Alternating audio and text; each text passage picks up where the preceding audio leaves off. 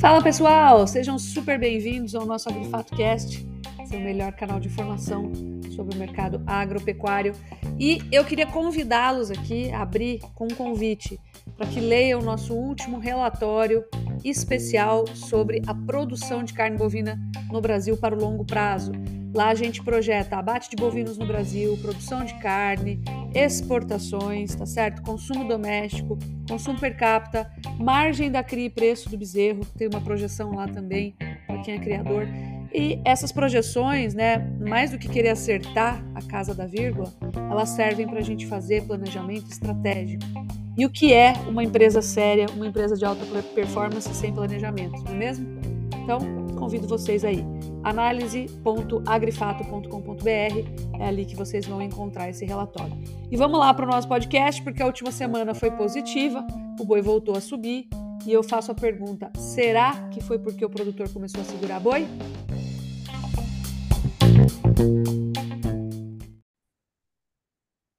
Fala pessoal, sejam bem-vindos a mais um episódio do nosso Agrifato Cast. Hoje nós estamos um pouquinho desfalcados, a Laura está de férias. Semana passada também, saí para ter meu neném, nasceu graças a Deus. Então, estamos fazendo um turnos aqui, mas já estamos de volta. E foi uma boa semana, né? Acho que eu preciso sair mais do mercado, preciso ficar mais de fora. Foi uma boa semana, o boi voltou a subir, né? Firmou voltamos a ter negócios aí em, na casa dos 215 reais. É, com o nascimento do, do Rafael, admito que eu estou um pouquinho por fora do mercado. Eu nem olhei as escalas, gente. Depois o Iago vai me atualizar, que é a máquina de lembrar números aqui. Mas eu recebi um questionamento bem interessante, né? Nesses últimos dias, voltei ontem a trabalhar, e, e eu recebi um questionamento muito interessante, que foi, Lígia, você acha que aquele movimento dos produtores teve influência sobre essa alta dos preços? E eu vou responder a pergunta com uma outra pergunta, né? É, primeiro, para a gente esclarecer, o combinado era só voltar a vender em 215, né? Pela informação que eu recebi. Então, será que vai cair em 215? Por quê? Porque se em 215 vai todo mundo voltar a vender, vai voltar a ter oferta. O boi deveria voltar a cair. Então, quem vai responder, na verdade, para a gente isso é o próprio mercado, né? É, se o boi continuar subindo, der mais uma valorizada ali até uns 230, né?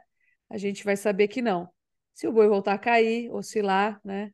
Se equilibrar em preços mais baixos com o retorno da oferta das vendas necessárias, a gente vai saber que sim. Tá bom? Então é isso aí. É, a gente está se aproximando do final do mês, já estamos na segunda quinzena, e acho que já deu para sentir um pouquinho do que está acontecendo aqui, inclusive com o consumo doméstico que tem sido bem difícil, né? É aquele tal negócio. É, Lígia, mas como que o consumo doméstico está difícil se a gente está abatendo mais animais e, portanto, colocando mais carne no mercado? E é o tal negócio. Estamos sim colocando mais carne no mercado. Se a gente olhar só por esse indicador, sem um binômio, de fato a gente pode falar que o consumo está aquecido. Mas se a gente colocar preços nesse binômio, né, volume versus preço, a gente vai ver que o mercado só está é, desovando carne, vendendo carne mediante preços mais baixos. E aí acho que o Iago tem uma informação assim muito, muito boa para trazer sobre isso a respeito da venda da carne no varejo.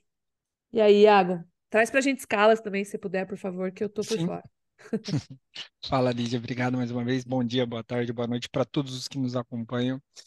E é, Assim, a gente já vinha falando isso, a gente falou no, no podcast passado, né, quando a Laura estava presente, sobre como o mercado estava mais firme, né? A gente já vinha num processo de valorização na bolsa e que a gente precisava enxergar isso acontecer no mercado físico de maneira mais robusta.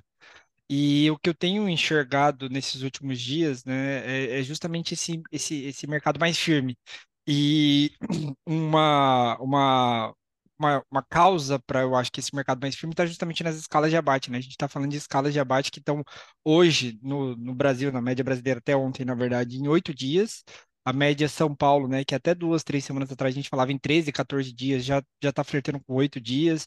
Mato Grosso do Sul está bem fraco de escala, a gente está falando de três dias de escala de abate no Mato Grosso do Sul, mas de maneira geral a escala reduziu. E aí a gente pode até buscar justificativas, é, que pode ser uma das justificativas, né? que o produtor segurou e, e, aderiu a essa campanha de maneira generalizada, Uh, mas eu acho que também tem a, a influência da gente já estar tá passando dois meses, né, de quedas consecutivas no preço do boi gordo aí, pelo menos desde do, da, do, do começo lá de julho, né, a gente já vem num processo de redução de oferta de animais, na verdade de uh, uh, redução de preço e consequentemente a, a tomada de decisão do produtor se vai ou não engordar seu animal de maneira mais acelerada. Eu acho que é isso, em grande parte é isso. A gente, o, o pecuarista olha para o preço e vê ele caindo e vê suas contas não fechando, ele começa a desacelerar o processo de engorda, né? Porque é um, você torna mais barato, digamos assim, é, tentar manter o animal sem, sem tanta ração e aí você demora mais para entregar ele, consequentemente isso gera um problema de oferta. Mas o relato generalizado é que a, a restrição de oferta está maior agora do que estava duas, três semanas atrás. E só para é, colocar a gente na mesma página, e eu acho que isso é, é, sempre importante listar, eu até falei isso numa entrevista, não quer dizer que o mercado agora acabou o gado e que agora o preço vai subir e a gente volta para o 300. Só para salientar, um mês atrás, né, no mês de agosto, foi a maior produção de carne bovina da história. Então a gente ainda está falando de um grande volume de carne, obviamente que se reduziu no comparativo mensal. Tanto é que o, há 60 dias, 90 dias atrás, o preço era 60 reais a mais. Então, é, acho que é sempre bom salientar em que momento a gente está. É, então, a escala de abate confirma muito isso. E um ponto maior muito abate, portanto, maior oferta de carne. Isso, exatamente. A gente teve a maior, é, assim, a, a gente está produzindo mais por animal e, e, a gente fecha aí provavelmente com o abate de agosto, que rompe o abate de maio como o maior abate da história. A gente já tinha batido recorde de maio, tá? A gente bate recorde de novo agora em, em, em agosto 23, chegando à maior produção de carne da, bovina da história. Eu gosto sempre de fazer esse comparativo. Foram 800 mil toneladas de carne bovina produzida em agosto, que é basicamente o que o Uruguai produz no ano. Então, a gente está produzindo re relativamente Pesado, muito, filho. assim. Pesado. E por conta disso, acho que a gente está vendo essa, esse preço que caiu bastante, mas agora uma recuperação. Essa recuperação, na minha visão, atrelada a isso. E também, Lígia, uh, acho que é aquele ponto que, que a gente falou de varejo, tá?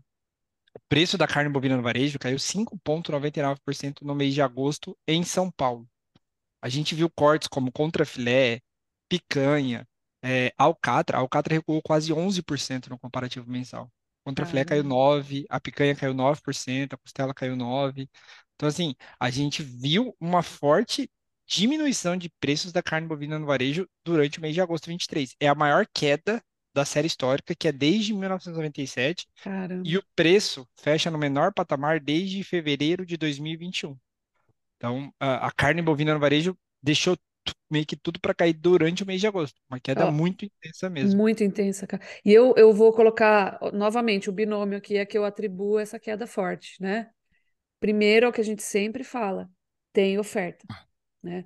A retenção de fêmeas entre 2020 e 2021, o investimento na pecuária foi muito robusto. Até brinquei ontem conversando sobre isso, falando quando que apareceu aquela música lá, o, os meninos da pecuária, né? É sério, não é à toa, não. Então, assim, subiu muito, todo mundo cresce o olho para um mercado que sobe, investe, segura as fêmeas, aumenta a capacidade produtiva. Por quê? O boi que está sendo abatido hoje, e aquela conversa, né? Ah, é culpa do PT. Falo, gente, o boi que está sendo abatido hoje foi produzido na era PT? Esse é um ponto. Esse é um ponto. É o ponto da oferta. Não, não foi. Ele foi produzido lá atrás, né? Durante esse período de investimento, porque o preço do boi mais do que dobrou, é, pra, dobrou de preço, né? Ele saiu de 165 reais nominais, né? Falando nominalmente, no final de 2019 para o pico em 2022 de 350 reais, que bateu ali o CPE por um dia ou dois. Então, assim, mais que dobrou de preço, né? É muito forte esse movimento. Ele traz investimentos para dentro, ele chama atenção, isso é normal. O segundo ponto é exatamente o ponto do consumo. E aí você pode falar, ah, culpa do PT e tal. E é o que eu falo, a gente está com um nível alto de endividamento da população, não é de hoje, nós passamos por uma crise econômica, né? É, eu bato muito nesse ponto porque eu não enxergo hoje, hoje, um grande efeito já palpável de algo que o governo tenha feito. Agora, se, se a política econômica está sendo bem conduzida, eu, Lígia, pessoalmente, não acredito. Não acredito, né? É, nesse aumento é, da expansão dos gastos do governo, desse aumento da carga fiscal, acho que vai controlar a inflação, mas mediante um custo muito grande da atividade econômica. Então, eu sou totalmente contra. Mas eu acho que isso está re sendo reforçado daqui para frente, ajuda a atrapalhar, vamos falar assim, ajuda a atrapalhar, né?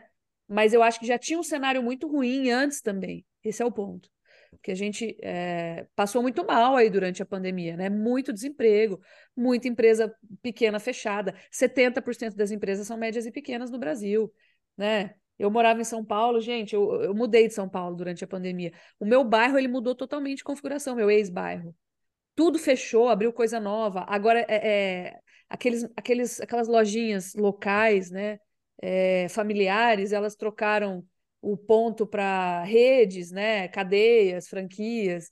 Então, assim, bem, foi bem triste o que aconteceu. Então, hoje a gente tem um desemprego que está recuando, isso é muito bom, né? Nós temos uma inflação é, comportada, vamos falar, mas uma taxa de endividamento da população que é recorde histórico, tá? A última medição foi 75 ou 78%, para vocês terem ideia.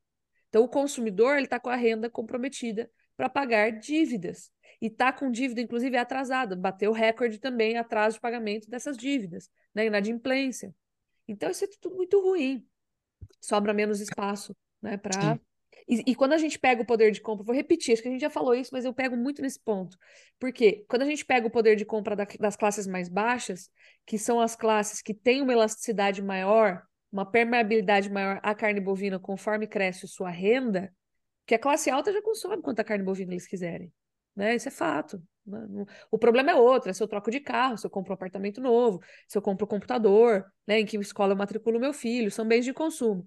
Quando a gente fala de carne, a elasticidade maior está nas rendas mais baixas, quando sobra dinheiro. E quando a gente pega a relação entre quantas cestas básicas eu compro com salário mínimo, nós estamos nos menores patamares desde 2005. Cara, nós voltamos para 2005, é bizarro.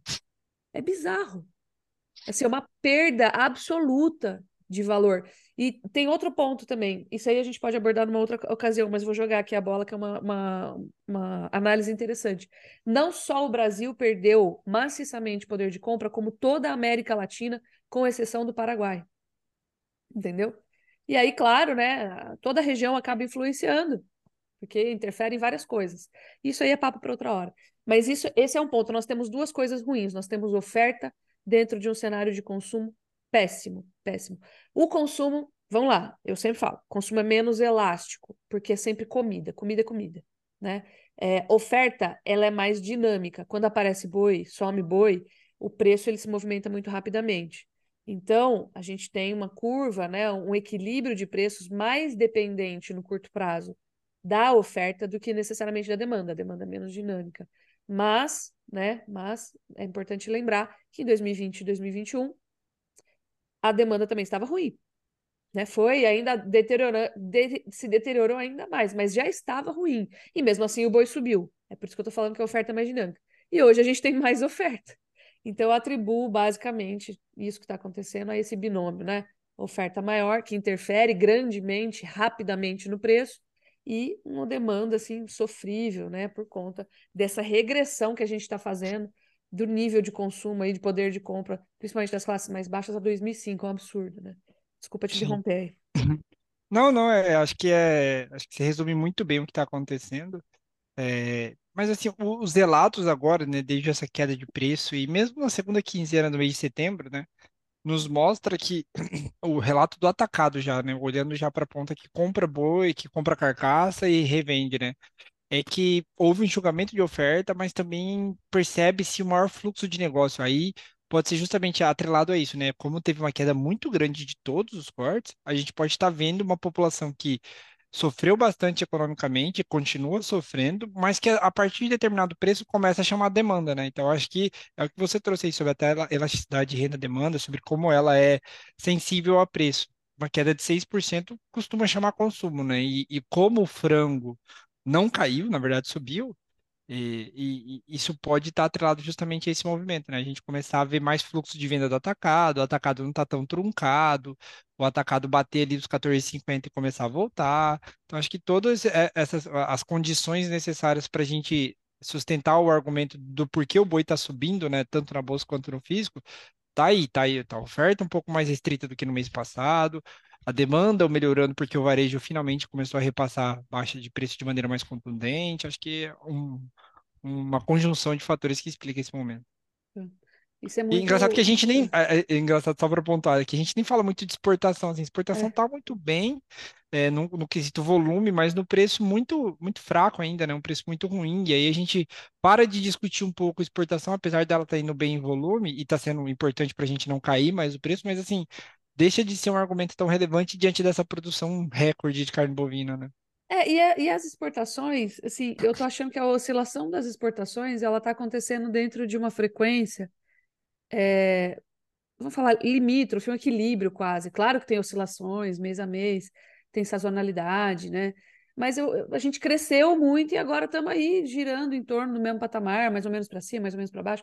Na verdade, a gente está projetando uma, uma queda pequenininha agora para 2023, mas o ponto é esse, né? A gente chegou num nível de acomodação. E aí, essas interferências, né, elas acabam sendo menores pela variação menor desse volume para cima e para baixo. Então, beleza, a gente tem que olhar as exportações também, claro. É, são, é um ponto de, de grande importância, tá certo. É, e é isso, né? Como é que tá a margem do confinamento, Iago? Deu uma recuperada agora que o boi voltou a subir, né? Recuperou bem, Lígia, recuperou Recuperou bem. bem. Tanto, é, a gente está falando aqui em mais, mais 5, mais 6%, ainda mais com esses preços agora batendo 238 para para novembro, 236 para outubro, então recuperou bem. E um ponto muito interessante, assim, eu até falei sobre isso na, na entrevista que eu dei ontem. Ah, o pecuarista está com margem de novo, essa é uma discussão que a gente começa a ter agora, né? O pecuarista chegou na hora de lucrar, eu vi até uma manchete de um jornal sobre isso, ah, boi a 220, chegou a hora de lucrar. O ponto é, é que a gente esquece, né? A gente não, mas às vezes noticiário esquece que o preço subiu. Nossa, que bom, a gente saiu de 200 e veio para 236. Só que o grande problema é que qualquer pecuarista que tenha adquirido animal antes ali de julho de 2023, eu diria até antes de agosto de 2023, qualquer reposição que tenha sido feita, qualquer animal que tenha sido comprado, mesmo com um custo de engorda muito baixo, dificilmente o pecuarista está tá lidando com uma situação é, menos amarga do ponto de vista de, de, de, de margem, né? Obviamente que está menos amargo do que duas semanas atrás, mas não quer dizer que porque subiu esses 20 reais ele está começando a ter muito lucro. Porque ele comprou uma reposição relativamente mais cara lá atrás e essa reposição ainda está com a corda no pescoço dele. Então, com exceção de quem fez compras nos últimos 45 dias, acho que dificilmente alguém está tá com uma situação é, é, de margem muito melhor do que ele Muito tinha melhor. dois, três. Exatamente. Então, acho que é o ponto, né? Tá todo mundo muito apertado ainda, a não ser quem fez essa reposição há 30, 40 dias atrás, aí sim, você consegue enxergar melhor. E por isso que a nossa margem do confinamento está entregando um preço melhor agora. Quem entra agora, olhando para o horizonte de 90 a 100 dias daqui para frente, ou seja, entregar lá em dezembro, e, e olhando o preço do boi magro hoje, olhando o preço do, do custo da diária, a margem está positiva, mas o problema é quem entrou lá atrás e não travou nada. Tá. Esse é o ponto. E aí, cara, é o, é tal negócio, né? Imagina esse boi que está sendo carregado desde lá de trás, que foi recriado como desmama, por exemplo, né? E o que está acontecendo com ele se o cara segurar, entendeu? Porque a diária vem comendo também essa alta de preço, né? Então não é, não faz, não faz grande milagre, na verdade. Então, sempre rever Exatamente. essa estratégia, né? Tem aquela. Você poderia, por exemplo, entregar esse animal que já não deposita muita carcaça, é, com resultado lá nos 200, por exemplo, que era um resultado pior, e ter colocado um animal mais eficiente no lugar, mais barato, né? E que tivesse rendendo melhor, demonstrando aí mais eficiência na hora da engorda. E aí, falando de engorda, né, queria entrar no mercado de grãos, porque eu tô, se eu tava por fora no boi, eu tô mais por fora ainda nos grãos, né, gente? Uma semana fora já não reconhece o mercado. E ao mesmo tempo, o mercado é o mesmo, né? É muito engraçado. Então, eu queria que, que o Stefan e o Rodrigo aí me atualizassem, porque hoje eu vim para cá sem cola. Vamos lá. É, bom, bom dia, boa tarde, boa noite para todo mundo que está acompanhando a gente. Mas assim, a gente não tem visto aí grandes movimentações, grandes novidades agora no mercado de grãos, né? Principais destaques que a gente vem colocando é colheita nos Estados Unidos, que começou tanto para soja quanto para o milho. Estados Unidos tem uma situação logística mais delicada, nível do rio Mississippi baixo, tira competitividade, joga mercado joga demanda para outros mercados, né? A gente acompanha nas vendas semanais que o SDA reporta que está um comportamento mais atrasado aí que anos anteriores, então um pouco de reflexo dessa situação, né? A, além da, da questão de safra revisada, principalmente para a soja, aí, um patamar mais baixo, um cenário um pouco mais delicado nos Estados Unidos em termos de balanço de oferta e demanda, mas para o milho uma situação extremamente confortável. E quando a gente olha também outras questões a nível internacional que estão surtindo efeito aqui no Brasil, e a gente viu, sentiu o mercado de soja, para soja disponível, soja futuro, mais fragilizado desde a da semana passada. Primeiro ponto é a Argentina, que está com um programa de incentivo às exportações, jogou aí pouco mais de 1 milhão e 600 mil toneladas no mercado nesses 19, 18, 19 dias de setembro. O programa ele fica vigente até o final do, do, de setembro, então vai até o dia 30 e o mercado tem se mostrado, de certa forma, confortável com o cenário de oferta. O Brasil produziu muito bem, tem oferta ainda. A nossa questão aqui é logística, porque o milho está tomando toda a nossa logística portuária, então fica um pouco mais difícil do mercado olhar para a soja brasileira nesse momento, mas ainda assim encontra alguma oportunidade. E com a safra dos Estados Unidos confirmada, agora o foco é safra América do Sul. E aí, quando a gente olha, calendário de plantio está aberto para Mato Grosso, já, tá, já começou a plantar, Rondônia já começou a plantar também, calendário aberto, Paraná já está plantando, Rio Grande do Sul está plantando milho verão, está tendo uma questão lá no Rio Grande do Sul relacionada à intensidade de chuvas. Acho que esse é sinal aí do El Ninho, né? O NOAA trouxe a última atualização na semana passada, El Ninho vai continuar pelo menos até fevereiro do ano que vem, aí batendo na casa de 100% de probabilidade de ocorrência. Então, vamos sim ter uma safra aqui na América do Sul com El Ninho presente.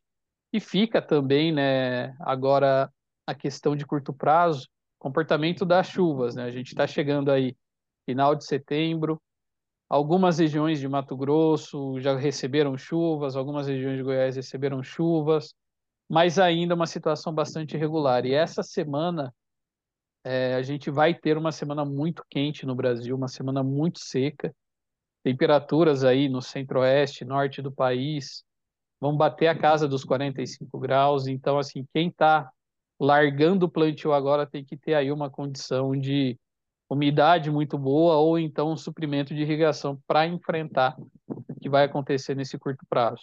Ou seja, Ainda... a grande maioria não vai. A grande maioria não está plantando ainda porque não tem regularidade ainda das chuvas, né? Isso. E o ponto é, né? A gente tem que acompanhar essas previsões de curto prazo, é, porque se a gente começar a entrar em outubro ainda com forte irregularidade de chuvas, começa a complicar o calendário da segunda safra.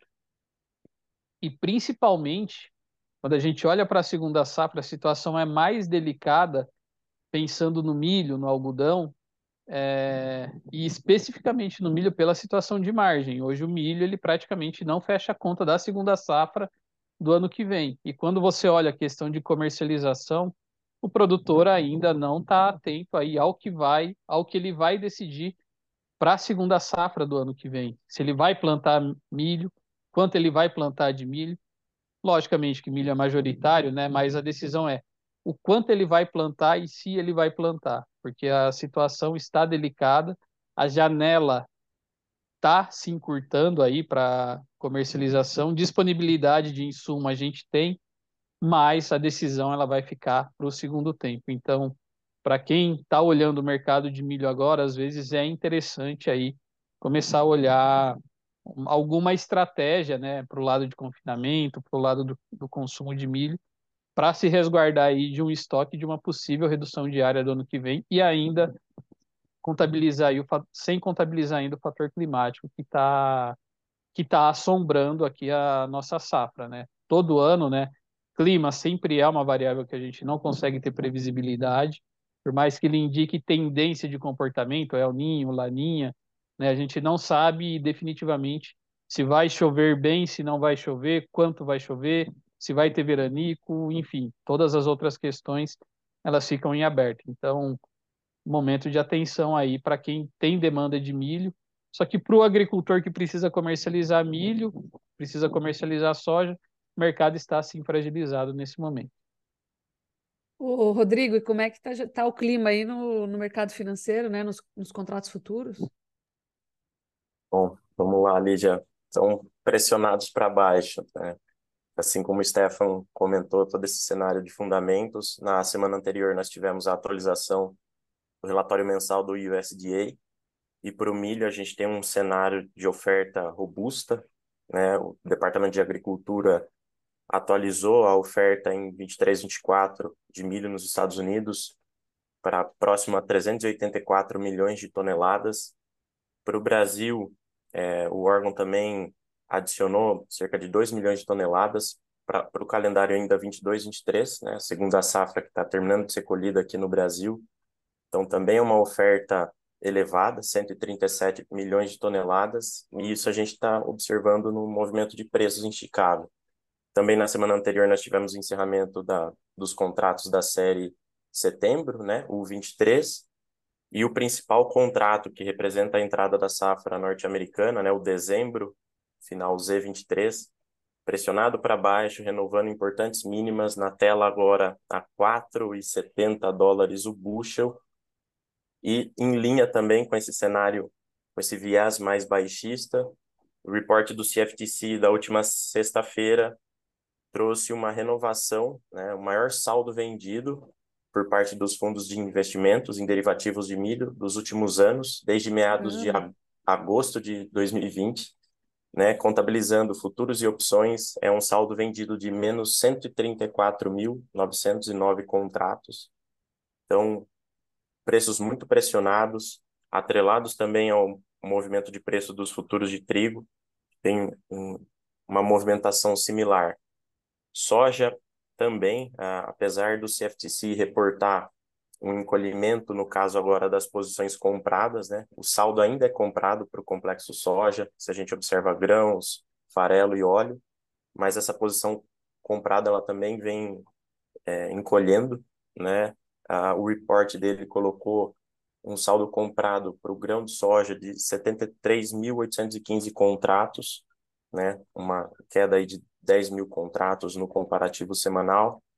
E agora aqui na tela o contrato novembro de Chicago, também o contrato mais líquido, que representa também a entrada da safra norte-americana de soja, trabalhando a 13 e 13 dólares o bushel. Então ele tem uma importante referência nos 13 bola, né? 13 dólares o bushel.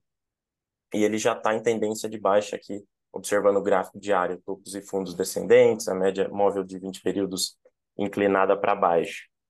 A nível Brasil, agora em se tratando do milho, a gente tem um cenário de preços bem lateralizado, seja no mercado físico e seja no mercado futuro. Mercado físico, o indicador CPEA no dia de ontem, ele veio a R$ 53,82 a saca. E na semana anterior, no dia 11, também na segunda-feira, foi o mesmo valor de R$ 53,82 a saca. Então, esse cenário, essa congestão, que também é observada no mercado futuro. Na semana anterior, nós tivemos o encerramento também da, do contrato setembro aqui na B3, o CCMU 23, e agora o atual contrato é o novembro, ele vai vencer lá no dia 16 de novembro, na tela agora, trabalhando a R$ 56,85 a saca, ele tá chegou a negociar, né, tá negociando inclusive abaixo dessa referência dos 57, que é uma importante referência que a gente tem observado aqui. E o janeiro, que é o seguinte, ainda conseguindo se estabilizar acima dos 60 reais a saca, que é o que vem indicando a paridade de exportação nos portos. Né? Se a gente faz a formação de preços, né, cotação em Chicago, prêmio de exportação, a paridade de exportação ela vem indicando esses patamares de 60 reais a saca. Acredito que esses são os principais direcionadores, né? Foram esses, né? Desde a semana anterior e para amanhã um importante direcionador para os ativos de risco é a decisão, né? De política de taxa de juros no nos Estados Unidos, né? Que a projeção acredito que seja se estabelecer nos 5,50% ao ano. Então, ao qualquer surpresa para cima ou para baixo pode balançar bastante tanto o dólar quanto os ativos de risco em bolsas que vão refletir para as commodities agrícolas. Perfeito. Muito bom. Então é isso. tô em dia agora com a lição de casa. E vamos que vamos. Semana aí promete muita coisa para acontecer ainda. Vamos Promete, ver o promete. que, que o boi reserva aí, se é por conta da retenção ou não. A gente vai descobrir. Valeu, turma. Obrigada. Boa semana Valeu. para Valeu, nós, para vocês aí que nos assistem Nossa. também. Valeu. Tchau, tchau.